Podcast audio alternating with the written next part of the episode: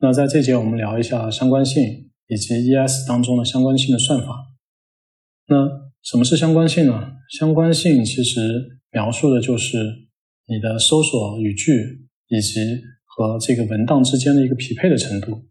ES 呢会针对每一个查询条件和匹配的这个文档呢做一个相关性的算分。那它的本质其实就是把最符合用户需求的这个文档呢排在最前面。那在 ES 五之前呢，它的默认的相关性算分呢采用的是 TF-IDF 的算法。那从 ES 五点零以后呢，默认的算法呢改成了 BM 二十五的算法。那假如说你的搜索是包括了一个区块链的应用这样的一个查询，那在分词的时候，我们会把这个查询呢分成了区块链的和应用这样三个词。那这这些词呢，分别在这些文档当中出现。那相关性算分其实呃是想描述的就是我们搜索出来的文档二和三这两个文档是包括了所有的这些词的。那究竟是二的分数高呢，还是三的分数高？那先来了解一下什么是词频。那 term frequency 代表的是搜索的词呢，在一篇文在一篇文档当中出现的一个频率。那其实就是搜索词出现的总次数除以这个文档的总的字数。那我们去度量一条查询呃和这个结果文档的相关性的简单方法呢，其实就是把每一个词的这个 TF 做一个简单的相加。那但是我们可能也留意到，像的这样的词呢，它其实呃在文档当中虽然出现了很多次，但其实它对这个贡献的相关度呢，其实并没有起到很大的作用。所以呢。应该把它当做一个停用词去做处理，而不应该去考虑它的一个 TF 的值。那 IDF 代表的是逆文档频率。我们先来看一下什么是 DF。DF 代表的是你这个搜索词在所有文档当中出现的一个频率。那我们假设在区块链的应用啊，去 Google 上做一个搜索。那区块链，我们假设总的文档数一共是十亿。那么区块链一共出现了两百万个文档当中，那么它的 IDF 其实是取一个 log，那这是八点九六。那的这个词呢，我们假设它经常的出现在十亿篇文章当中呢，全都出现了，那它的 log 值就是一。那我们都知道 log 等于呃是一的时候呢，它其实就代表是零。那这个应用这个词呢，啊，我们假设它一共出现了五亿次。所以呢，它的 IDF 就是一，所以通过 IDF 我们就可以判断出区块链这个词啊，它比应用这个词来说更重要，出现的次数更少，它会更重要。所以 TF IDF 的算法简单来说就是一个搜索词的 TF 乘以它的 IDF，并且把它相加，那这就是这个查询的一个 TF IDF 的一个结果。那 TF-IDF 呢，其实被公认为是信息检索领域最重要的一项发明。那它除了在信息检索领域，其实在文献分类和其他的很多领域呢，都有着非常广泛的一个应用。这个概念呢，最早是剑桥大学的琼斯教授在他的一篇论文当中提出来的。但是他呢，并没有去解释这个 IDF 为什么是用 log，呃，而不是用其他的函数，也没有对这个领域呢做一个进一步的研究。那到七十年代、八十年代的时候呢，啊，萨尔顿和罗宾逊呢，用香农理论呢，对 DF-IDF 理论做出了一个证明。那我们现代的搜索引擎呢，其实基本上都是依赖于 TF-IDF 的算法，但是呢，各自都进行了大量细微的一个优化。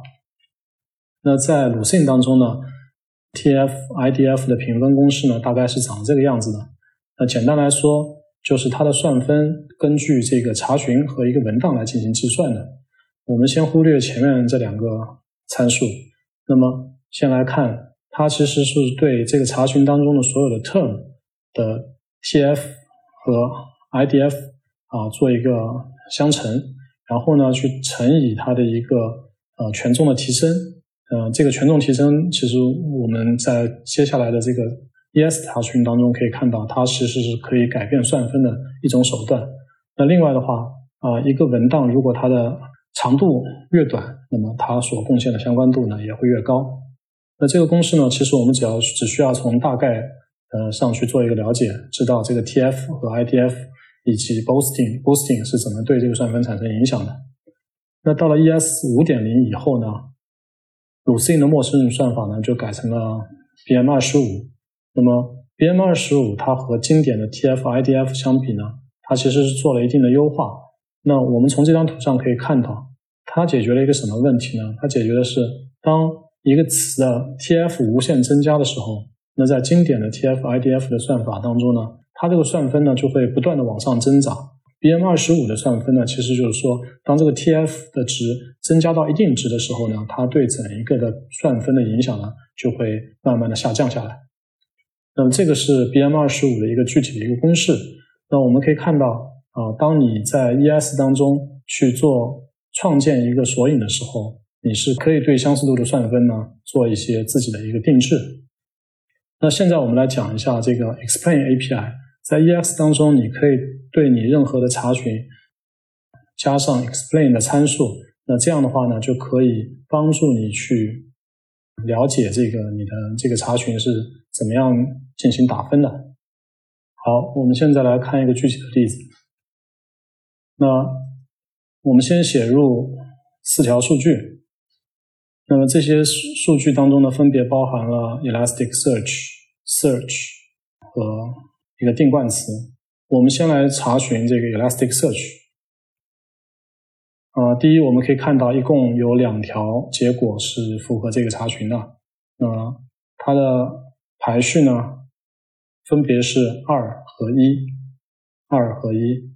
那那为什么这个二啊出现在一的之前呢？其实，呃，通过我们刚才的讲解，我们可以知道，啊，这两个文档。它的 TF 啊，应该嗯都是一样的，但是因为这个文档二它的长度其实要比文档一要来的短，这也是呃导致它的这个 TF-IDF 最终的算分呢啊要比第一个要来高的一个主要原因。那我们现在可以通过把这个 explain 等于 true 打开，嗯，去具体的查看一下啊这个 query 和每一个返回的文档，嗯，它的一个算分的过程是怎么样的。大家可以看到，它会分别的对啊里面的 IDF weight boost 啊每个值都做出一个计算。那在 ES 的查询当中呢，我们还可以通过 boosting 的方式去控制一个相关度的一个算分的结果。那在索引字段的上面呢，都是可以去设置 boosting 的值的。那当 boosting 的值大于一的时候呢，啊这个字段对相关度的打分的影响呢就会增加。